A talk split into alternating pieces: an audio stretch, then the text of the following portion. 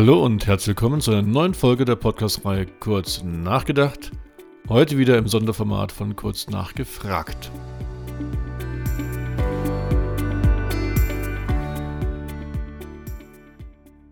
Mein Name ist Markus Disselkamp und nachgefragt habe ich heute bei Janis Gretz von Daimler Truck und es geht um digitale Zwillinge und äh, den Schutz der Eigentumsrechte.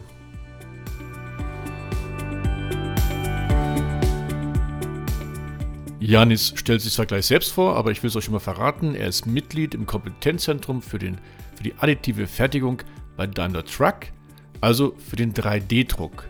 Und dort beschäftigt er sich besonders mit den digitalen Zwillingen, also den ganzen Daten, die es braucht, damit überhaupt der 3D-Druck stattfinden kann.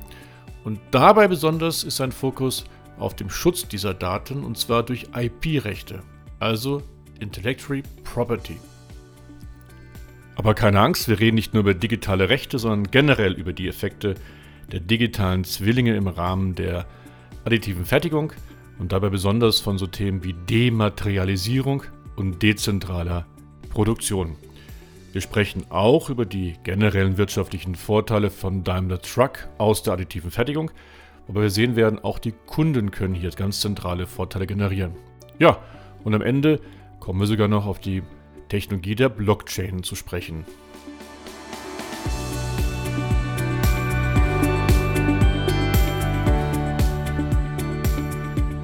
Also legen wir mal direkt los und ich gebe das Wort an Janis, damit er sich mal kurz uns vorstellen kann. Vielen Dank, Markus. Mein Name ist Janis Kretz und ich bin Digital Supply Chain Manager im Kompetenzzentrum 3D-Druck bei der Daimler Truck AG. Und dabei beschäftige ich mich vorwiegend mit dem Thema Digital Rights Management. Das heißt, wie können wir den Schutz unseres geistigen Eigentums gewährleisten und welche Technologien und Automatisierungsmöglichkeiten eignen sich denn hierfür im 3D-Druckbereich? Und deshalb freue ich mich sehr, Markus, heute mit dir gemeinsam im Rahmen des Podcasts über dieses spannende Thema näher diskutieren zu dürfen. Ja, du, die Freude ist ganz auf meiner Seite, lieber Janis. Aber sag mal, warum beschäftigt sich das Kompetenzcenter der additiven Fertigung mit digitalen Zwillingen und mit dem Schutz des geistigen Eigentums? Wir beschäftigen uns mit dem Thema digitaler Zwilling natürlich als Voraussetzung, um die ganz, um den Weg von einem digitalen, äh, um den Weg von einem physischen Geschäftsmodell hin zu einem digitalen Geschäftsmodell umsetzen zu können. Das heißt, wir sehen das große Potenzial beim 3D-Druck wirklich darin, dass wir künftig nur noch Daten um die Welt schicken und dann einen Teil direkt am Point of Sale, das heißt direkt am Verkaufsort produzieren können. Und um ein solches Modell umsetzen zu können, bietet ein digitaler Zwilling die notwendige Basisvoraussetzung dazu. Janis, und was heißt das jetzt konkret? Also was wollt ihr schützen und warum? Der Schutz der Eigentumsrechte ist für uns enorm wichtig, weil wir als Daimler Truck AG natürlich sicherstellen müssen, dass ein verkaufter Datensatz auch nur in einer bestimmten Anzahl gedruckt worden kann und auch eindeutig nachvollzogen worden kann, von wem und auf welchem Drucker der, das Teil gedruckt wurde. Und dadurch müssen wir natürlich sicherstellen, dass zu jedem Zeitpunkt über die digitale Prozesskette hinweg die Daten geschützt vorliegen. So, du sprichst gerade von Daten und wir wollen uns ja auch heute über digitale Zwillinge unterhalten. Was darf jetzt man unter einem digitalen Zwilling verstehen? Die reine Bauzeichnung, Konstruktionszeichnung von einem Objekt, was ihr dann auch drucken wollt? Oder was ist das alles, ein digitaler Zwilling? Nee, Markus, also ein digitaler Zwilling ist weit mehr als eine reine 3D-Druckdatei in einem einfachen CAD-Format sondern diesen muss man sich viel mehr als eine Art digitale Bauteilakte beziehungsweise digitale Bauanleitung vorstellen. Das heißt, für den digitalen Zwilling müssen neben der reinen 3D-Druckdatei bereits auch weitere Parameter, wie beispielsweise der Druckertyp, die Druckanzahl und viele weitere Druckparameter eindeutig festgelegt worden. Und das ist dann eine große Datei, wo diese ganzen Informationen gesammelt worden sind, oder sind das verschiedene Dateien, die man dann als digitalen Zwilling quasi hat. Genau, das ist eine gesammelte Datei. Das heißt, zusätzlich zur geschützten 3D-Druckdatei worden auch die digitale Bauteilakte beziehungsweise die digitale Bauanleitung verschlüsselt. Das heißt, der Druck ist nur dann möglich, wenn sowohl die Drucklizenz als auch die entsprechende digitale Bauteilakte vorliegend sind. Also sind es doch verschiedene Dateien. Genau, es handelt sich um verschiedene Dateien, jedoch nur in Kombination miteinander Sinn machen, damit ein qualitativ hochwertiges Bauteil aus dem Drucker herauskommt. Der digitale Zwilling wird ja auf Englisch als Digital Twin bezeichnet und auf Deutsch aber auch gerne als digitaler Schatten. Ist das für dich irgendwo, gibt es da einen Unterschied oder ist es alles nur ein Synonym? Für mich bedeutet ein digitaler Zwilling ist mehr oder weniger ein Synonym mit dem digitalen Schatten. Ich denke, es ist ganz wichtig, gerade heute äh, in Zeiten von Industrie 4.0 und einer digitalen End-to-End-Produktion, dass bereits im Vorfeld, bereit, bevor das eigentliche Teil gedruckt wird, ein digitales Abbild beziehungsweise ein digitaler Schatten von dem Teil ähm, erstellt wird, der dann nachher auch gerade bei sicherheitskritischen Bauteilen beispielsweise dafür verwendet worden kann und hergenommen worden kann, um eindeutig nachzuvollziehen, ob das digitale Abbild von dem Teil mit dem 3D gedruckten Bauteil übereinstimmt, was gerade auch bei Qualitätsmängeln und Haftungsfragen und Gewährleistungsfragen natürlich essentiell ist. Ja, da sind wir dann direkt hier bei unserem Thema Schutzrechte, Haftung. Sag mal, welche Möglichkeiten gibt es denn da, damit man die Daten, die man da versendet, also den digitalen Zwilling, dass die nicht manipuliert werden, nicht missbraucht werden. Also nicht, dass auf einmal jemand mehrfach das gleiche Produkt ausdruckt, aber nur einmal dafür bezahlt oder dass die Daten irgendwie geändert werden. Was gibt es da für Sicherheiten? Und die heute auf dem Markt existierenden Möglichkeiten und Lösungen hinsichtlich dem Schutz der Eigentumsrechte gelten vorwiegend für den einfacheren 3D-Druck-Consumer-Markt und zielen in erster Linie rein auf die Verschlüsselung vom, von der 3D-Druckdatei ab. Beispielsweise, indem jetzt über ein Tool ein verstecktes Branding oder eine, ein verstecktes Wasserzeichen in die 3D-Druckdatei eingebettet wird und dadurch eben eindeutig nachvollzogen werden kann, ähm, wer denn der Besitzer der Datei ist und eine illegale Vervielfältigung dadurch verhindert wird. Speziell jetzt aber für unseren Bereich, Markus, du hattest angesprochen, im industriellen 3D-Druckbereich und hinsichtlich einer dezentralen Produktion ist es jetzt mit dem reinen Verschlüsselung einer Datei nicht getan. Das heißt, es ist enorm wichtig, die Daten über die gesamte Prozesskette hinweg, das heißt ausgehend vom CAD-File und der Erstellung der 3D-Druckdatei in einer CAD-Software über die Bauvorbereitung des Baujobs in einer Drittsoftware bis hin zum eigentlichen Druck des Teils auf dem 3D-Drucker zu jedem Zeitpunkt eindeutig zu schützen. Und ihr schützt nicht nur über diesen gesamten Zeitlauf die, die Daten und damit die Qualität des 3D-Drucks, sondern ihr haftet dann auch dementsprechend für diese Leistung. Das ist nicht so ganz korrekt, Markus. Wir haften natürlich dazu, dass die 3D-Druckdatei an sich keine Mängel aufweist. Das heißt, es ist unsere Aufgabe sicherzustellen, dass der 3D-Druckdatensatz inklusive den ganzen weiteren Parametern zur Bauanleitung korrekt sind. Und aus diesem Grund achten wir darauf, dass wir für jedes Bauteil wirklich eine digitale Bauanleitung mit an die Hand geben. Letztendlich haftet dann natürlich aber derjenige, der das Teil produziert, als Produzent und Inverkehrbringer für das Bauteil. Wir haften jedoch dafür, dass die digitale Bauteilakte und die, das digitale 3D-Druck-Dateiformat nicht fehlerhaft ist. Korrekt. Also auf gut Deutsch, du bist mit deinem digitalen Zwilling, mit der digitalen Bauakte die Basis für alle Eigentumsrechte, die für die Qualitätssicherung, für die Haftung, für die Nachvollziehbarkeit, aber auch für die gesamte Automatisierung. Du bist quasi die Basis für alles. In der Tat. Markus, es zielt alles aufeinander ab. Das heißt, mit dem Thema Digital Rights Management bzw. Schutz der Eigentumsrechte legen wir die Basis für alle weiteren darauf aufbauenden Geschäftsmodelle, wie beispielsweise einer dezentralen Produktion. Sprich, der 3D-Druck bietet auch die Möglichkeit zur Dematerialisierung, indem sich 3D-Drucker an beliebig vielen Standorten rund um die Welt äh, verteilt befinden und anstatt ein physisches Bauteil um die, um die Welt zu transportieren, nun lediglich eine digitale 3D-Druckdatei von einem Ort auf der Welt an einen anderen Ort auf der Welt verschickt wird und dadurch das Teil direkt am Point of Sale, das heißt direkt am Verkaufsort produziert werden kann, wodurch wir natürlich unseren Kunden eine optimale Teileverfügbarkeit gewährleisten können aber auch gerade in der heutigen Zeit mit Allokationsproblemen und komplexen Supply Chains und Lieferengpässen hier einen großen Beitrag zu, zu beitragen können. Gut, das bezieht sich dann auch wieder auf deine äh, Berufsbezeichnung als Supply Chain Manager. Aber erklär mir mal bitte, wie kann jetzt der 3D-Druck bei Allokationsproblemen helfen, also bei der Nachversorgung von Rohwaren Zwischenprodukten. Genau, an sich benötigt man für einen 3D-Druck als Rohware reines Ausgangsmaterial, welches auch von uns zertifiziert und gewährleistet ist. Das heißt, zusätzlich zur geschützten 3D-Druckdatei und digitalen Bauteilakte müssen natürlich auch die eingesetzten 3D-Drucker inklusive dem Werkstoff und den Prozessen von uns zertifiziert sein.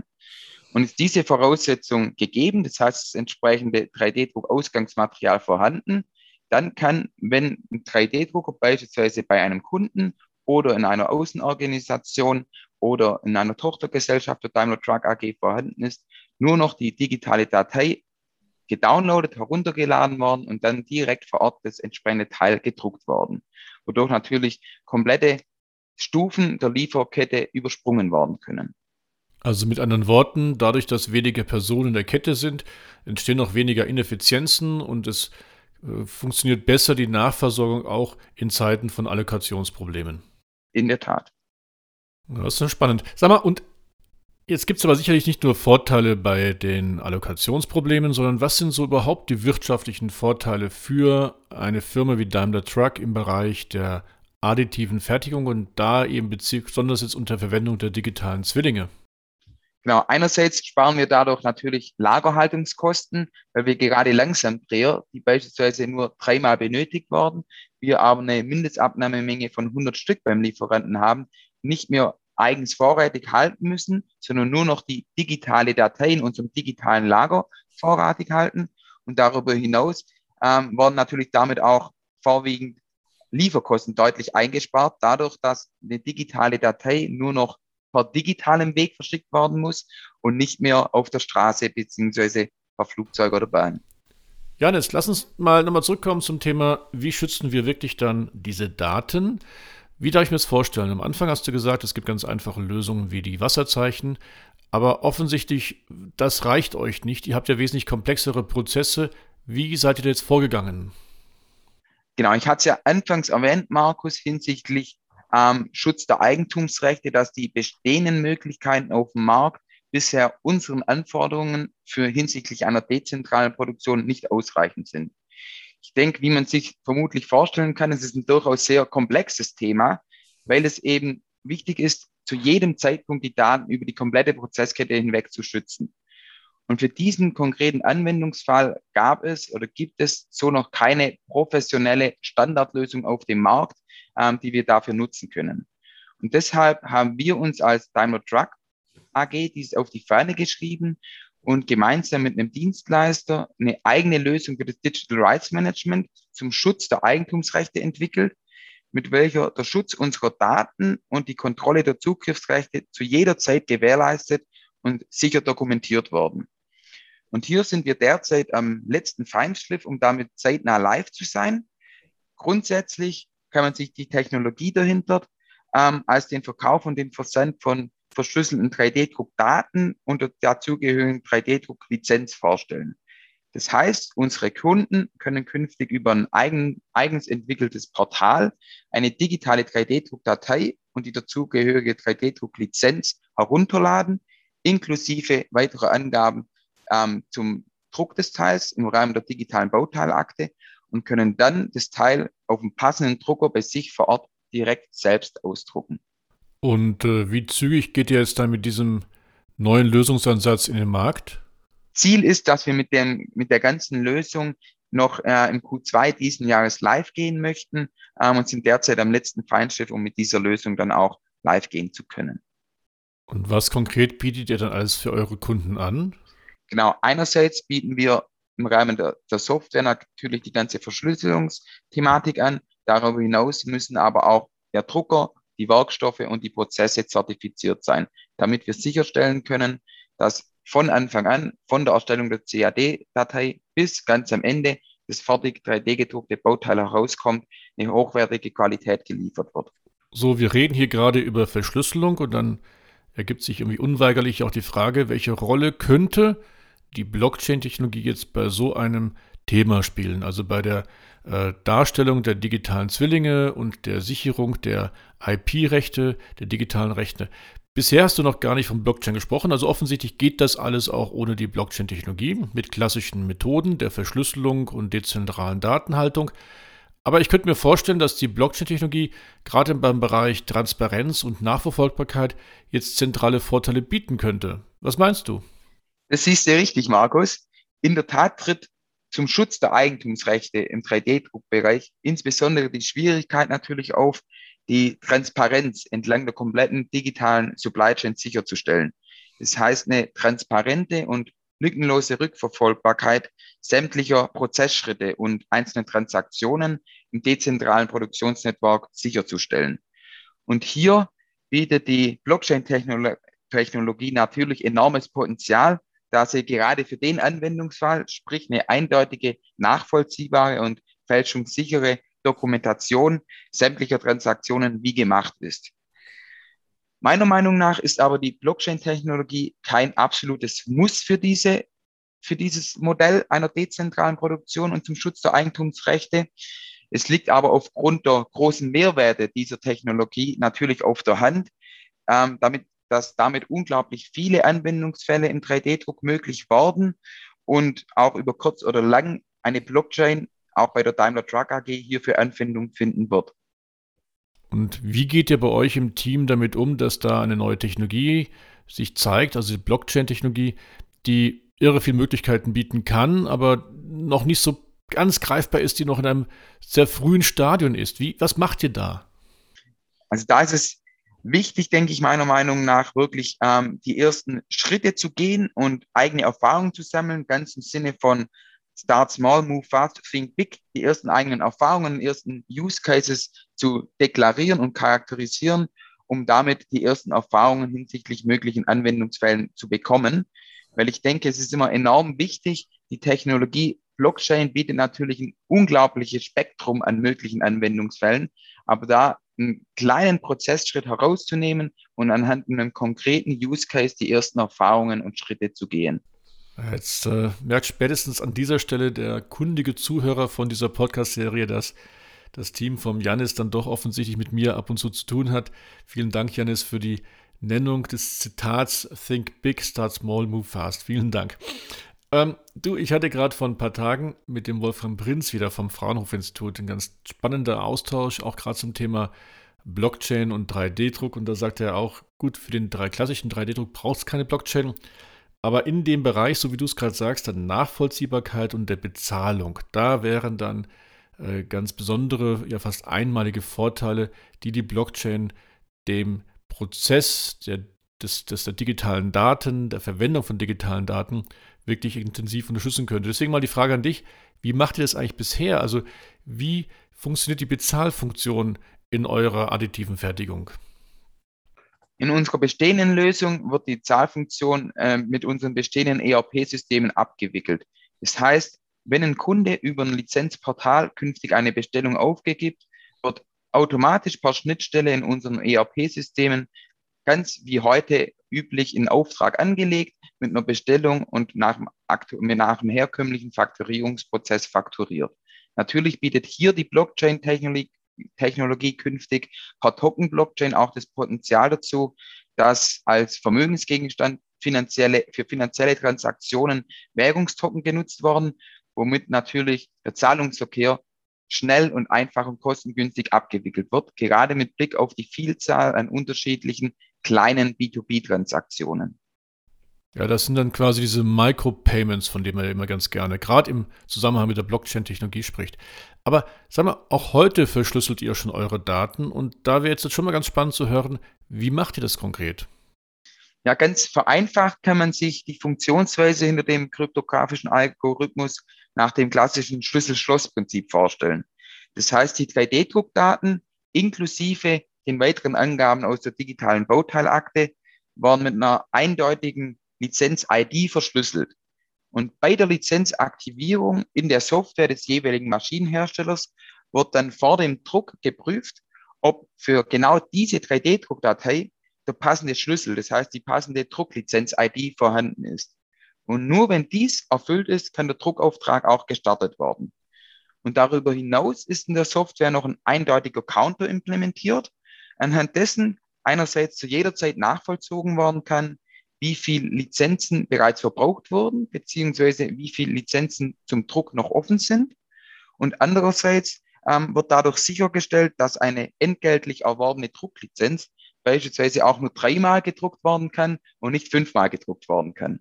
Wenn man diese ganzen Daten verschlüsseln muss, das äh, stelle ich mir gerade mal folgende Frage, über welche Datenvolumen reden wir denn da eigentlich? Denn äh, ich hatte vor kurzem mal ein Interview mit dem TÜV Süd zum Thema ähm, Immobilien. BIM, also Building Information Modeling, also quasi einen digitalen Zwilling der Immobilienbranche. Und da wurde mir erzählt, dass äh, eine Tür alleine mit über 500 Parametern klassifiziert werden kann. Also man hat ein extrem aufgeblähtes Datenmodell, um alleine eine Tür zu beschreiben.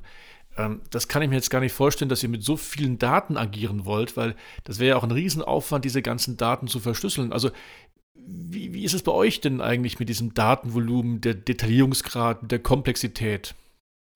In der Tat, Markus, da ist es natürlich wichtig, sich auf diejenigen wenigen Parameter zu beschränken, die maßgeblich für die Bauteilqualität sind.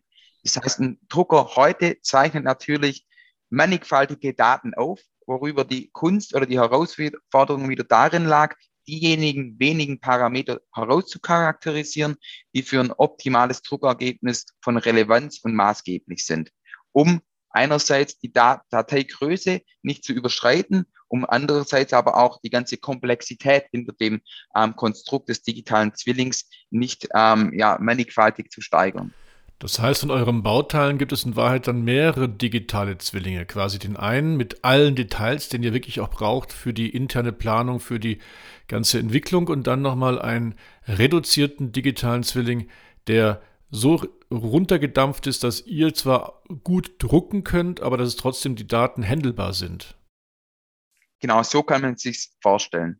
Und darin geht es eben in den wenigen Parametern festzulegen, wie beispielsweise mit welcher Schichtstärke ist das Teil zu drucken, mit welcher Pulverbetttemperatur ist das Teil zu drucken, aber auch schon, wie ist die Orientierung des Bauteils im Bauraum der Maschine zu wählen, um ein optimales Bauergebnis auch herauszubekommen.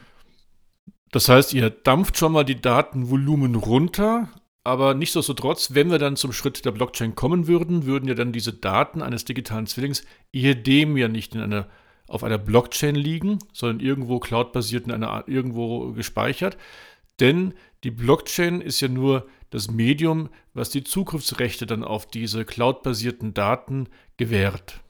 Genau, die Blockchain-Technologie dient in erster Linie zur Dokumentation. Das heißt, es ist enorm wichtig, die einzelnen Transaktionen einzelnen Prozessschritte entlang der digitalen Prozesskette sicher und fälschungssicher zu dokumentieren.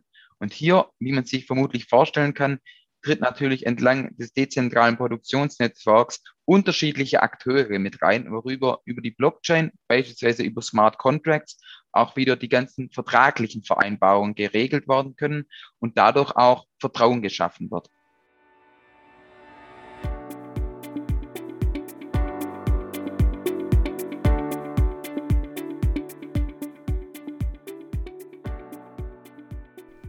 So, es läuft wieder die Musik im Hintergrund, das heißt, wir kommen langsam zum Ende und deswegen die Frage an dich, lieber Janis, wohin geht denn die Reise des digitalen Zwillings, der IP-Rechte und überhaupt der additiven Fertigung?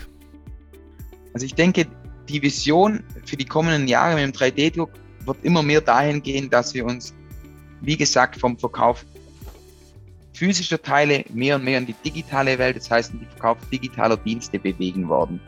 Und da bietet natürlich der 3D-Druck sich optimal ähm, sich in diese Nische mit ein. Das heißt, dass wir künftig wirklich ergänzend zum klassischen Kerngeschäft, das heißt im Verkauf von physischen Produkten, was meines Erachtens weiterhin ganz normal weiterlaufen wird, zusätzlich aber immer mehr in die digitale Schiene uns bewegen, ähm, indem nur noch digitale 3D-Druckdaten von einem Ort auf der Welt an einen anderen Ort auf der Welt verschickt wird und in die Teile dann dezentral produziert werden.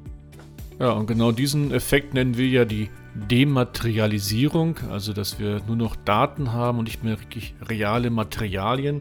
Das passt auch zu dem nächsten Megatrend, nämlich der Disaggregation, also des Aufbrechens von größeren Objekten in viel kleinere Einzelheiten, wie wir sie ja auch bei der additiven Fertigung ständig erleben. Wir kommen dann auch ferner zu Trends wie Disintermediation, über die wir schon mehrmals hier in diesem Podcast-Folgen gesprochen haben. Du hast jetzt, Janis, mehrmals den Begriff Dezentralisierung verwendet. Und äh, was natürlich dann auch noch, um den fünften Begriff mit einem D bringen zu können, hier bei dieser Folge, quasi das Ganze führt auch noch zu einer On-Demand, quasi Just-in-Time-Produktion. Spannend, also wir haben hier wirklich mehrere große Trends und die basieren alle auf digitalen Daten, die es abzusichern gilt. Da danke ich dir, Janis, dass du uns dieses, äh, diesen Insight hast vermitteln können. Und euch allen wünsche ich viel Spaß jetzt beim Nachdenken über die neuen Informationen, die wir gerade gehört haben. Viel Spaß beim Anwenden, vielleicht für eure eigenen Branchen. Insofern ganz lieben Gruß, euer Markus.